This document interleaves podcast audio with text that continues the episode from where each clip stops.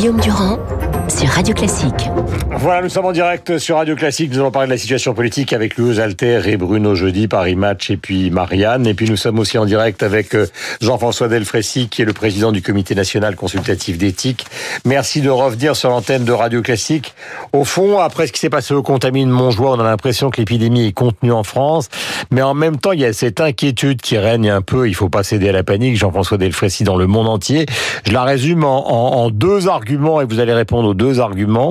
Euh, la première, le premier argument qui donnait un petit peu partout dans les journaux, c'est de dire qu'il y aurait en Chine 100 000 personnes infectées que personne euh, n'aurait franchement identifié, ce qui est quand même euh, assez paniquant.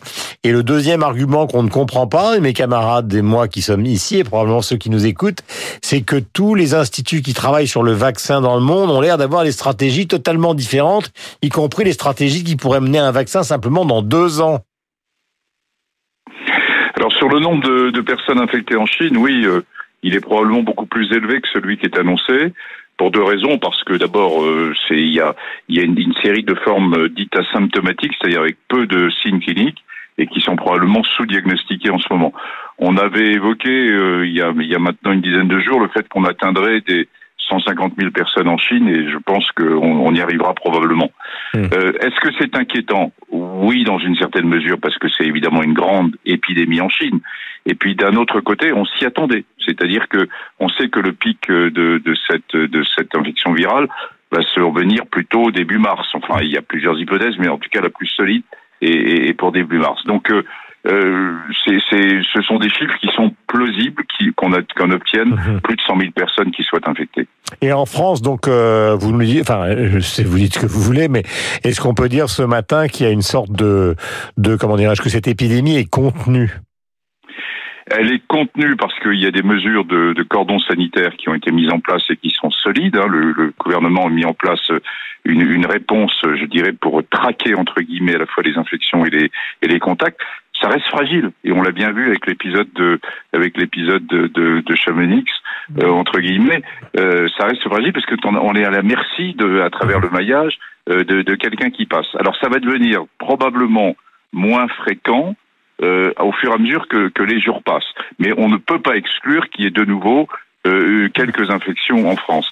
Non, les, les deux éléments qu'on va discuter à Genève, puisqu'on a cette grande réunion à Genève aujourd'hui et demain, en direct de Genève, euh, il, y a, il y a deux éléments qui sont importants. C'est le fait que la mortalité de cette infection, elle, est, elle semble vraiment là maintenant se stabiliser autour de, de 2 à 3 avec un modèle un peu particulier, c'est qu'elle est, elle survient dans un deuxième temps. C'est-à-dire les gens sont infectés et ils peuvent s'aggraver dans un deuxième temps. Mais elle n'a pas l'air d'augmenter et elle est inférieure, très largement inférieure au SARS. Et le deuxième élément qui est quand même aussi important, c'est que le virus n'a pas l'air de muter, c'est-à-dire que le virus qui, est, qui, a été séquencé par les Chinois initialement début janvier, eh bien les séquençages du virus actuel sont le même, c'est-à-dire qu'il n'a il n'a pas l'air de muter vers un virus plus pathogène. Donc ça, c'est deux éléments mmh. qui sont importants et à prendre en compte. Merci Jean-François Delfessi d'avoir été en direct avec nous donc depuis Genève où se trouve cette grande réunion aujourd'hui. Nous revenons à la politique avec euh, donc Louis aux pour Marianne et Bruno jeudi euh, concernant Paris Match. Et vous avez cette réunion de ce soir qui va mettre face à face donc le président de la République, le gouvernement et les parlementaires après la crise du congé deuil. Est-ce que vous avez l'impression que le alors c'est une question simple tous les deux. Vous avez six minutes pour euh, plancher. Vous c'est un sujet que vous connaissez pas. Est-ce que vous avez l'impression que le mal est fait euh, et que quoi qu'il se passe ce soir, il y aura un problème entre le président et sa majorité? Louis pas vis-à-vis du président lui-même, à mon avis, parce que les députés, euh, tous les députés de la République en marche, savent qu'ils ont été élus pour la plupart d'entre eux parce qu'ils ont mis la tête d'Emmanuel Macron sur leur affiche en 2017.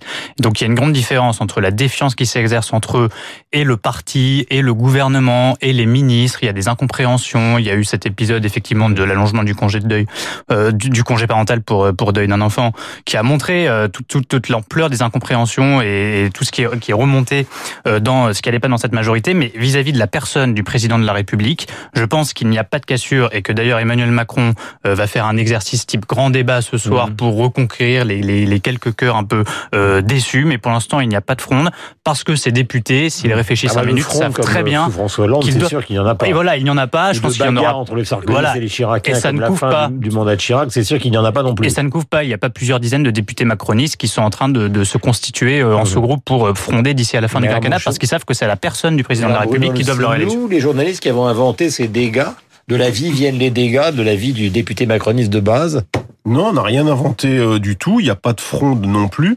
La réalité, c'est que le président de la République ce soir va essayer de rattraper sa faute de, du week-end, pas de dernier, mais le précédent, et que les députés eux-mêmes, qui regardaient encore euh, euh, leur président comme un demi-dieu il y a encore quelques mois, aujourd'hui, le regardent avec des interrogations. Hmm. C'est la vie des mandatures et des et d'un député, parce que député de la majorité, c'est très dur, parce que vous devez voter les textes, vous devez être loyal, et là, en l'occurrence, ils ont eu l'impression qu'on les prenait pour des jambons. Euh, on leur dit euh, faut voter quelque chose et huit jours plus tard on leur dit euh, vous êtes inhumain. Donc bon, là ils sont pas contents, mettez-vous à leur place.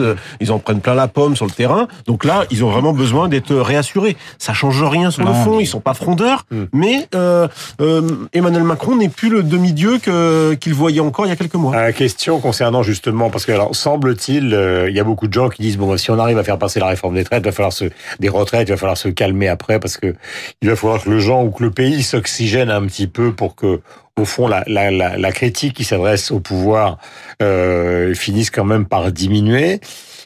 Ce qu'on lit dans les journaux ce matin, c'est que c'est pas totalement le, le, sentiment du président de la République, non pas qu'il ne veuille que la critique augmente, mais en tout cas, il a envie de maintenir le train de réforme et notamment cette fameuse affaire alors du communautarisme qui s'est transformé en séparatisme, avec euh, des annonces qui pourraient être faites avant les municipales et puis un discours qui interviendrait après les municipales. Mais lui, il s'agit de quoi exactement?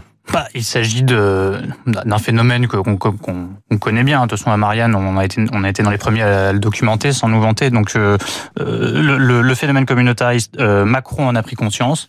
Il met maintenant des mots dessus, sauf qu'il a mis du temps à mettre des mots dessus. On sent très bien que le Macron qui est arrivé au pouvoir en 2017 hmm. n'avait pas du tout la même vision sur les sujets régaliens, sur le communautarisme, sur l'islamisme, même sur des sujets comme l'immigration, la sécurité, que le Macron qui est président de la République. Hmm. Alors, est-ce parce que cette fonction l'a mis au contact des sujets régaliens Est-ce parce qu'il fait un conseil de défense avec des militaires qui lui euh, donnent des documents euh, secrets mhm. euh, toutes les semaines Est-ce parce qu'il lit les notes du renseignement intérieur Est-ce parce qu'il a plus de remontées que dans ses fonctions avant Probablement, il y a de tout ça. Le problème, c'est qu'aujourd'hui... Philosophie qui était plus anglo-saxonne. Oui, exactement. Non, mais c'est vrai, il est un peu revenu là-dessus dans les mots, parce que dans les actes, pour l'instant, on ne voit rien, et tout ah, le flou qui précède à la, qui, qui, qui, préside, pardon, à la préparation de ces mesures montre qu'aujourd'hui, il, il, il patauge, il tâtonne sur ces sujets-là.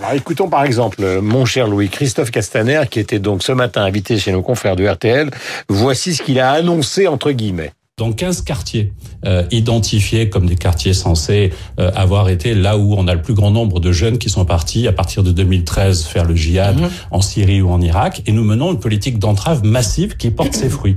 Ben, c'est cette politique-là que nous avons menée pendant 18 mois dans ces 15 quartiers que j'ai demandé au préfet d'étendre sur l'ensemble du territoire national et qui porte ses fruits.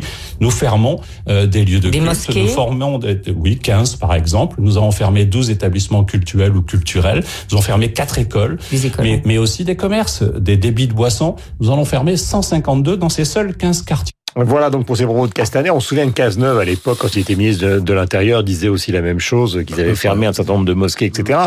Le problème, c'est qu'on a l'impression qu'il y a une sorte de décalage entre ces fermetures annoncées et l'opinion qui considère qu'on ferme rien du tout et qu'en matière de reconduction à la frontière, alors c'est pas exactement les mêmes sujets, on fait pas grand chose non plus.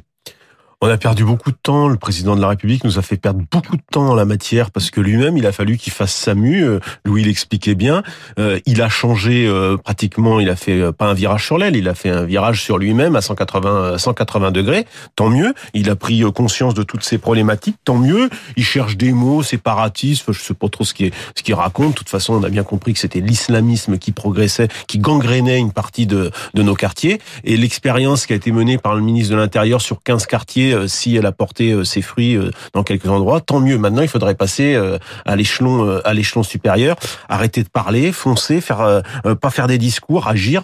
Hmm. C'est, je pense que c'est ce que les Français veulent. Or là, ils ont l'impression qu'ils sont suspendus à un grand discours d'Emmanuel Macron qui va inscrire ça qui pourra intervenir, vous le savez ou pas, après les municipales. Franchement, franchement, c'est quand même beaucoup de temps perdu depuis depuis depuis deux ans et demi. D'abord, il a fallu réfléchir si on allait modifier la loi de 1905. on s'est bien regardé le pendant pendant deux ans pour savoir. Puis euh, l'année dernière, au mois de mars, il nous a dit non, non, j'y touche pas. Depuis, c'est pas passé beaucoup de choses. Que de temps perdu en la matière. Et il y a certaines choses inquiétantes. Euh, on lit par, exemple que Macron voudrait s'appuyer sur le CFCM, le Conseil français du culte Ouais. musulman, pour euh, organiser la fameuse expression organiser l'islam de France. Ça fait 15 ans qu'on en parle. C'est toujours le même serpent de mer. Le CFCM ne, ne représente Non, pas les musulmans oui. en France aujourd'hui. Non, mais là, il est en train si de, reprendre ce gadget il- non, non, pour, une réforme qui est un véritable serpent de mer et pour laquelle il ne sait pas comment procéder. Non, c'est pas tout à fait ça. Et c'est peut-être, Ah, quand euh, même. pour le coup, c'est peut-être un peu plus subtil et intéressant, c'est que il veut pas partir du CF Au niveau national, il veut essayer de le territorialiser, renforcer sa le territorialiser, essayer de. Et, Bonne et ça, ça- non, mais ça, ça peut marcher dans certains endroits. Ça marchera pas partout. Non. Mais Il c'est y a peut-être toujours la une- question c'est éternelle du financement des cultes qui, est- qui n'est évidemment totalement pas euh, réglé concernant le culte Il y a déjà musulman. hein. une loi, appliquons-la. Il y a déjà plein de Bien choses, sûr. appliquons-les dans cette matière-là comme dans d'autres. L'arsenal juridique est là. Le Bruno a tout à fait raison. Voilà, parmi les facteurs, euh, parmi les personnages euh, euh, que nous aimons beaucoup et qui a disparu un 11 février, euh, tout le monde se souvient de celui qui était le beau-frère de François Mitterrand, Roger Hanor. Ça nous ramène à une Algérie des pieds noirs qui faisait à la fois rire, sourire. C'était une sorte de Falstaff euh, pieds noirs, Roger Hanin. Et notamment dans ce film de Jacques Rouffio qui s'appelait Le Sucre, où il jouait donc euh, le patron, Monsieur Carbaoui, euh, d'une entreprise sucrière. Le voici face à Gérard Depardieu. C'est une manière de lui rendre hommage. Sortez-vous de là, gros.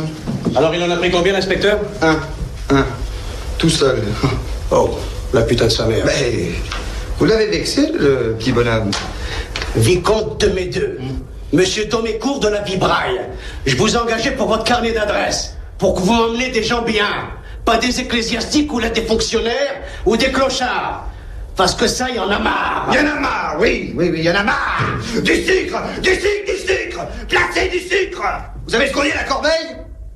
À force d'en prendre, il va en crever, le carbaoui. Ben non, monsieur.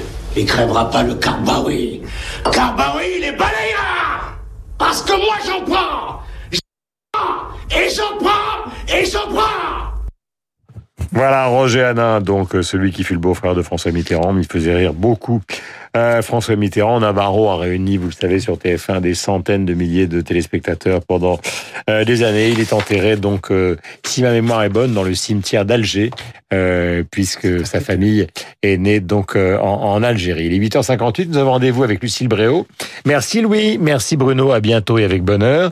Nous allons rendez-vous avec Lucille et puis nous retrouvons Franck Ferrand.